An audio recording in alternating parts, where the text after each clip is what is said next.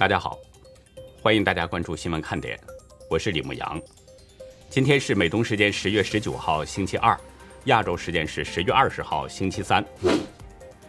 德国地方法院十九号公告宣布，法兰克福的哈恩机场因资不抵债破产。中国海航集团是这家机场的控股股东。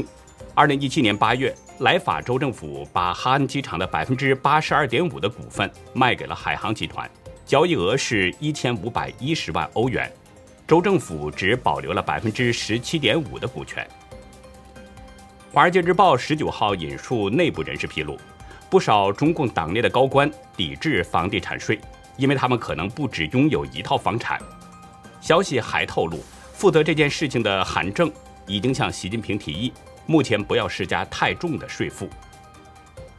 十八号晚上六点多，三十九岁的脱北者朱贤建翻越吉林监狱六米高墙，成功脱逃。吉林市警方随即悬赏通告，动用大批的警力进行追捕。据了解，朱贤建再服刑一年多，将会被遣返回朝鲜。十八号上午十点左右。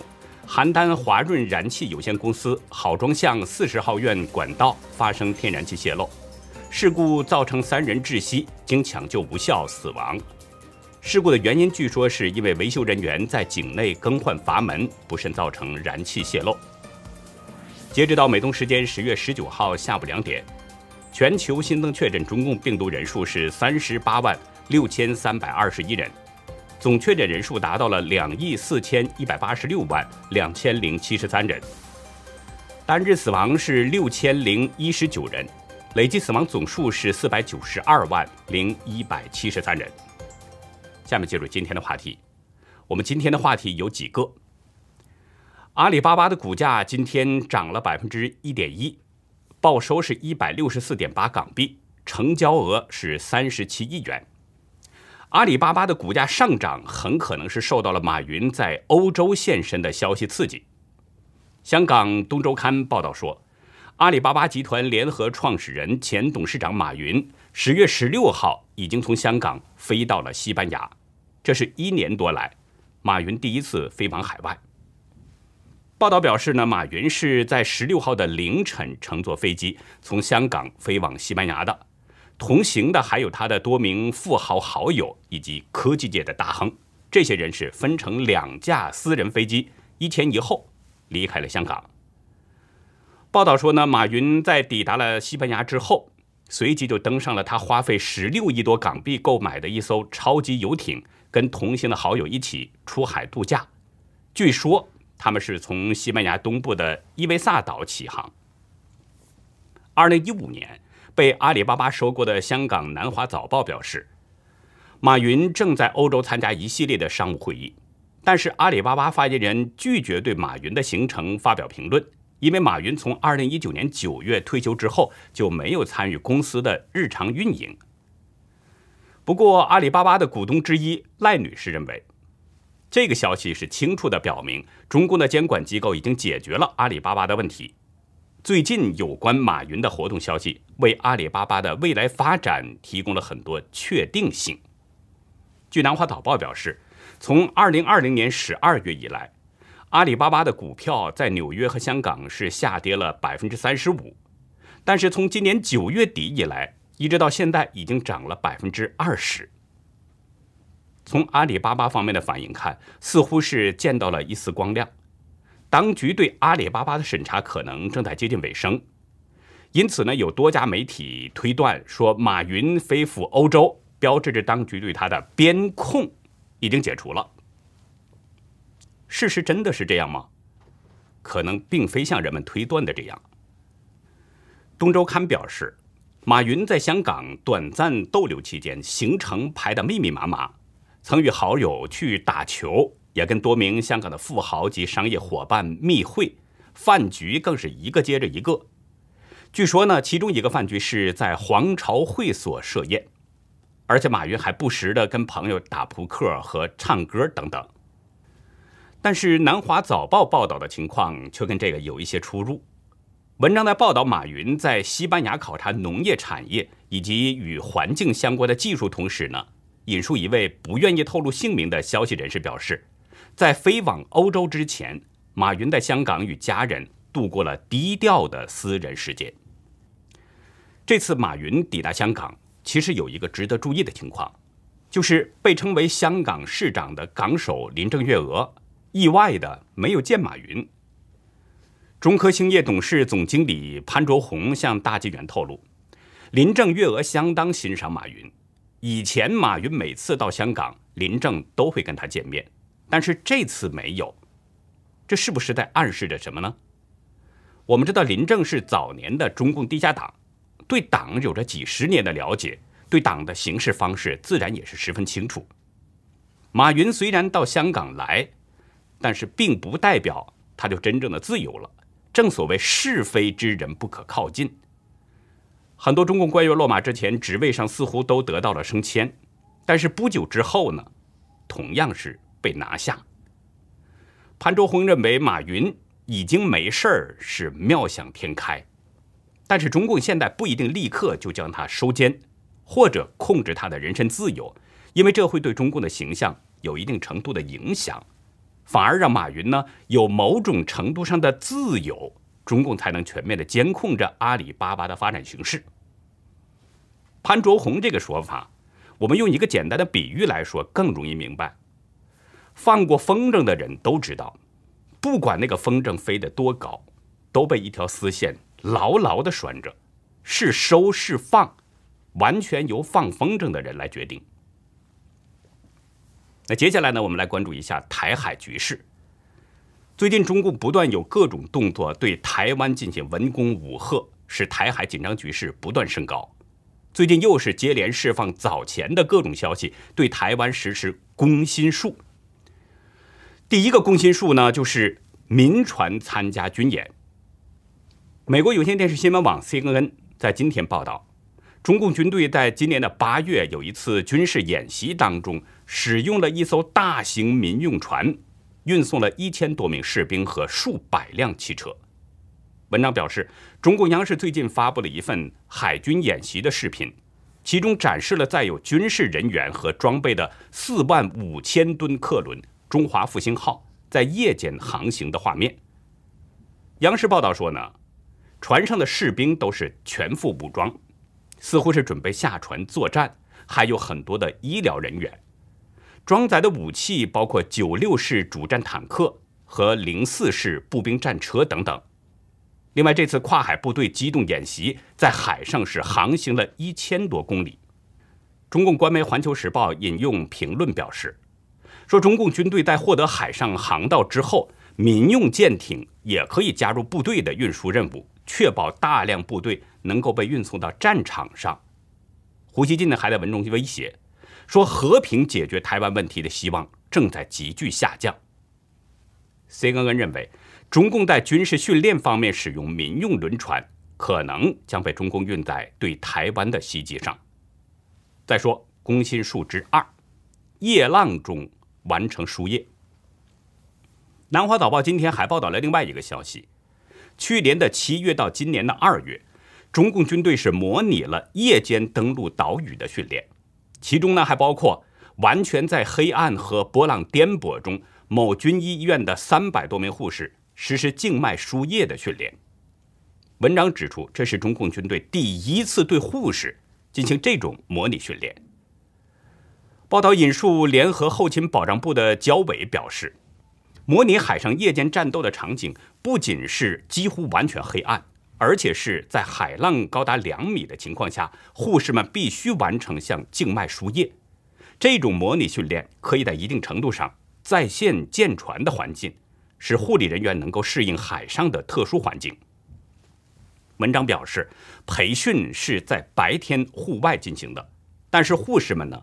都戴上了护目镜，挡住了大部分光线，他们只能依靠着触摸来定位手臂上的静脉，同时还要在船模拟器上稳定自己不会左右摇晃。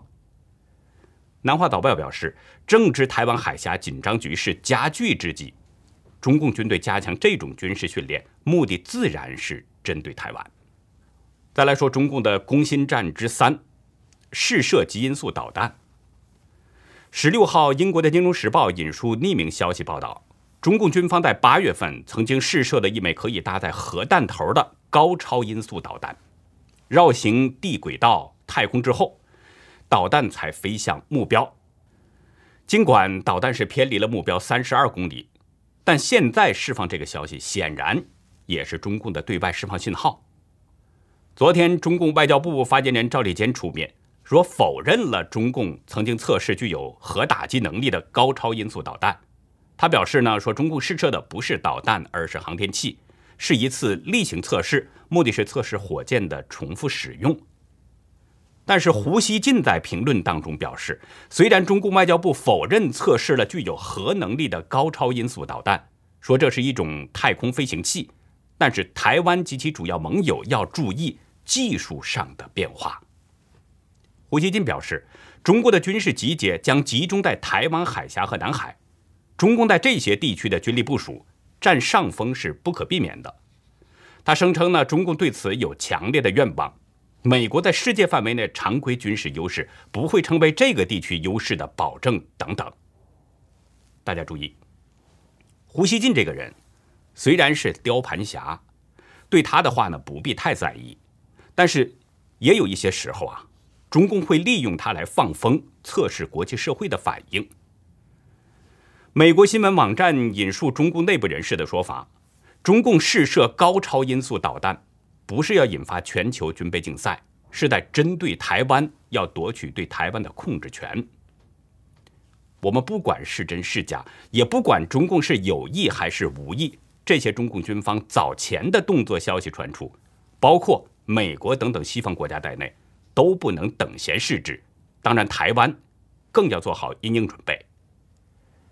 美国之音今天报道说，针对台海紧张局势，台湾已经向美国提出了要求，希望美方能够提前交付2019年斥资80亿美元购买的66架 F-16V 战机。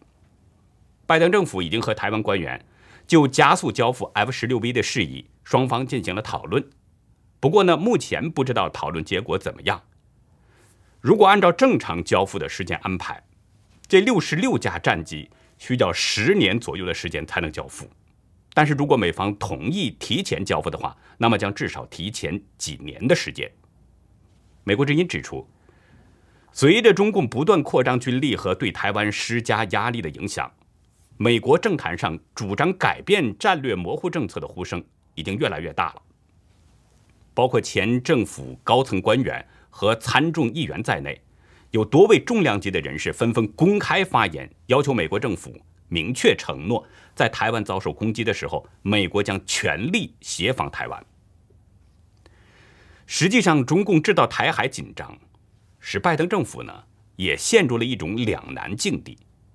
C 格根表示，一方面，拜登把人权和民主列为外交政策的优先议题，但是另一方面，拜登又希望让美国摆脱战争或冲突的纠缠。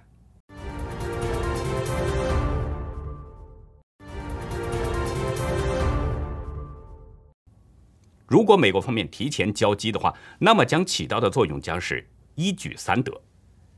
一方面，台湾方面呢本身它的防御战力将会大大增强，甚至具有了一定的攻击力。这样的话，将使中共投鼠忌器，不敢对台湾轻举妄动。另一方面，台湾的防御战力得到增强以后，实际上就是对中共形成了一种反制对冲。如果台海之间的军力对比没有太大的倾斜，那么这种制衡将使台海局势再次恢复到以前那种相对平静的状态。第三呢，如果台海局势得到了缓解，那么拜登政府其实是用不着再担心两岸发生冲突，不用考虑如何平衡台海两岸的关系。这实际上是说呢，在帮助拜登政府在一定程度上摆脱了两难状况。所以从这几个方面来分析的话，美国提前交付 F 十六 V 的可能性是存在的，而且重要的是，生产 F 十六 V 的洛克希德马丁公司目前订单并不多，向台湾提前交机的可能性的确是有的。台湾国防部旗下的国防安全研究院学者舒孝煌对美国之音表示，如果美方提前交机，协助台湾加速让这些 F 十六 V 战机成军。强化空防能力，显然对台湾是有利的，可以减轻其他连队的负担。舒孝煌认为，台湾还应该及早的跟美国洽谈，购买 F 十六 V 战机配备的那些武器系统，包括长城对海对陆打击和反辐射武器等等。中共频频施加压力威胁，在迫使着台湾必须加强它的防御战力。也使美国和其他西方国家必须紧盯着中共的挑战，这其中也包括世界上最大的军事同盟北约。昨天，北约秘书长斯托尔滕贝格在接受《金融时报》采访当中表示，虽然中共不是北约的对手，但是中共对欧洲的安全产生了影响，所以在未来的十年，北约将重点的关注中共的发展。斯托尔滕贝格表示，北约是北美和欧洲的联盟。目前，这个地区面临着全球挑战，包括恐怖主义、网络和中共的崛起。如果谈到集体防御，那就是关于如何应对中共的崛起。他说，中共的崛起已经影响到了我们的安全。这位前挪威总理直言，中共离我们太近了，无论是北极还是网络空间。都可以看到中共的存在，特别是中共拥有越来越多的远程武器，可以打到所有的北约盟国。斯托尔滕贝格表示，北约目前的十年战略并没有提到中共，但是在二零二零年夏天将要举行的峰会上，将要通过新的十年战略概念，针对中共和俄罗斯这两个国家。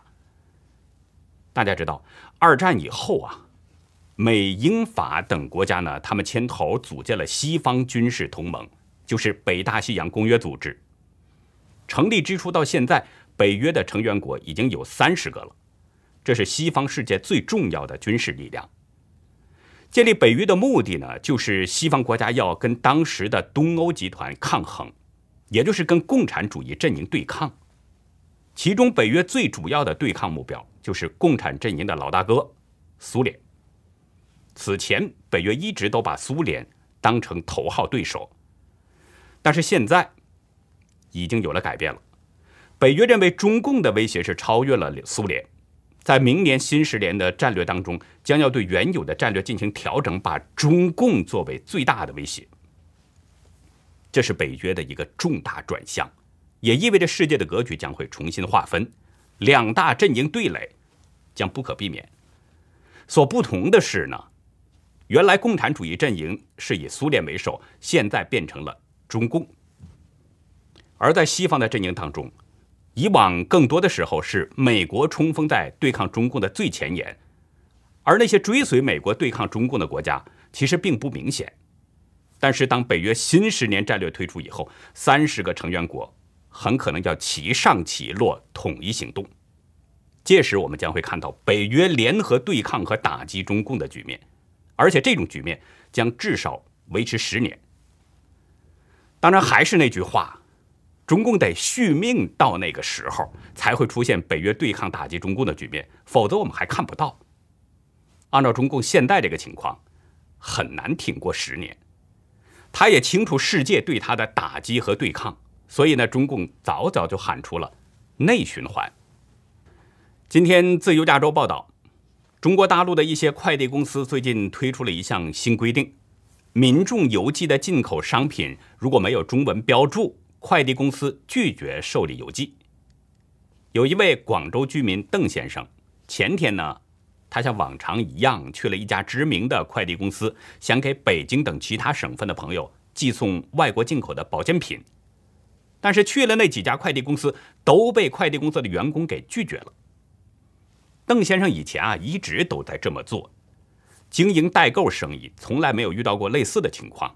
但是近期情况变了，不能邮寄外国商品。郭先生也向自由亚洲表示，自己的亲戚呢是请邓先生帮忙，从国外进口了一些奶粉，然后请邓先生通过快递给寄过来。但是发现国内的快递公司对进口奶粉没有中文标识的进口产品不给邮寄。特别是奶粉、维生素等保健品。郭先生介绍，顺丰快递员看到了几次都给拒绝了。快递员说呢，有新的规定，只要原包装上没有中文标示的这些商品都不给邮寄。郭先生表示，代购产品不是英文就是法文或德文或其他国家的文字，哪里有中文呢？一位在深圳熟悉代购程序的曾女士也表示，中共海关也在严格限制截查进口的那些包裹。中共知道你的产品不是经过官方正规渠道进口，以前海关不查，但是现在必须要有中文标识。曾女士介绍呢，以往深圳查的并不严，代购商品都是先寄到深圳，然后再转寄到其他省市，但是现在深圳也寄不了了。中共把快递这条路也给卡死了。曾女士认为，新规定不让寄，就是中共搞的内循环，逼着你用国产货。大家知道，网络上啊，我们经常看到一些新闻，有人出国之后呢，去抢购各种商品，从奶粉到马桶盖，几乎没有中国人不抢购的。原因是什么呢？一方面是国外的那些商品不贵。即使加上运费、手续费等等，也比国内的同样产品便宜很多钱。另一方面呢，是国外的商品质量有保证，不像中国大陆那么假货遍地、泛滥成灾。更主要的是，国外的奶粉让人放心，里面没有三聚氰胺，不会让婴儿变成大头娃娃。多方面的原因是国内很多人都在想办法购买海外的商品。我们看到，在很多地方都有专门做海外代购生意的店铺，也因为这些原因，就催生了海外的代购一族。无论是美国、欧洲、澳洲还是加拿大等等，只要有华人的地方，就有人在四处扫货淘宝，然后寄回国内。大家注意，这个代购啊，似乎只有中国人在做。我在美国这边很少看到有其他国家的人做这行生意的。据了解啊，这个在海外代购、淘货、扫货的这些一族呢，除了那些少数定居在美国的华人偶尔的捎带做点代购之外，其实主要的还是中国的留学生在做代购。很多学生甚至用代购赚来的钱来支付自己昂贵的学费和生活费。而中共这个新规定之下，所有这些与代购相关的人都不可避免的受到了影响。特别是曾经使用国外奶粉和保健品的那些之类的朋友，可能只能选用国产货了。最后呢，我们还是再重复一下我们最近活动的情况吧。城门贴告示总有不识字的，即使这样呢，看到的人也不是那么多。所以啊，为了让大家更多的知道呢，了解我们的情况，并且来参与进来，我们还得再啰嗦一下。十一月九号啊，是新闻看点四周岁的生日。我们呢策划了一系列的活动，将在十一月九号前后播出，前后大约有七八天的时间吧。每天大约都是安排五到十分钟特别之多的内容。期间呢，我会跟大家分享我在大陆卖玉石和主持婚礼的一些经历和感受，相信大家有很多人没有听说过。另外还有两个呢是跟大家互动的部分，这个是需要大家广泛的参与的。一个互动呢是希望大家给我们写信。说说您对牧羊或者是对新闻看点想说的话，无论是祝福、鼓励还是批评建议，我们都欢迎。字数呢是要求在一百五十字以内，然后呢我们再放在特别节目当中跟大家一起来分享。您在发送邮件的时候啊，别忘记在标题这一栏一定要写清楚是观众来信投稿，同时加上您的昵称。另一个互动呢，是我跟一位观众通电话。之前有观众是希望跟我能够直接联系，但是我们考虑到彼此的安全问题，所以我只联系过澳洲的杨老先生。那这次呢，我们将选出一位观众，直接跟我进行通话。我们通话的时间初步是定在十月三十号。如果您希望跟牧羊来一场真实的对话的话，那么请您在邮件中一定附上您的电话号码和昵称，还有您想对牧羊说的话。邮件标题也一定要注明是牧羊致电投稿，还有您的昵称。这两个互动活动的是截止时间呢，我们都是在十月二十五号。如果您有兴趣的话，一定抓紧时间。还有重要的一点就是我们的收件邮箱有变化，是 newsinside 零零 at gmail 点 com。News Inside 这是新闻看点的英文名字，后面是两个零，然后是 at gmail 点 com。新闻看点的四年成长，有大家的坚守陪伴。那么幸福的时刻当然是需要跟您一起来分享，所以我们期待着所有人都来参与。中共酷吏公安部原部长、司法部原部长傅政华落马之后啊，引来网上一片叫好之声。同时，傅政华的那些贪腐、以权谋私、以权谋色、迫害良善等等诸多的内幕，也是被人们的陆续的曝光。这开始让人们再一次关注起一个案子，就是雷洋案。在今天的红潮看点，我们就来聊聊抗旨不遵的傅政华落马。雷洋案有反转的可能吗？欢迎大家到优乐客会员去了解更多。我们的会员网站网址是 http: 冒号双斜线牧羊兽点 com，还有一个是 http: 冒号双斜线 youlucky 点 biz。那好，以上就是今天节目的内容了。如果您喜欢新闻看点呢，请不要忘记点赞、订阅，并且啊，可以在视频下方分享您的观点，跟我们进行互动。我们更希望您能够帮我们把这个频道给转发出去，让更多有缘人看到我们，听到我们的声音。感谢您的帮助，也感谢您的收看，再会。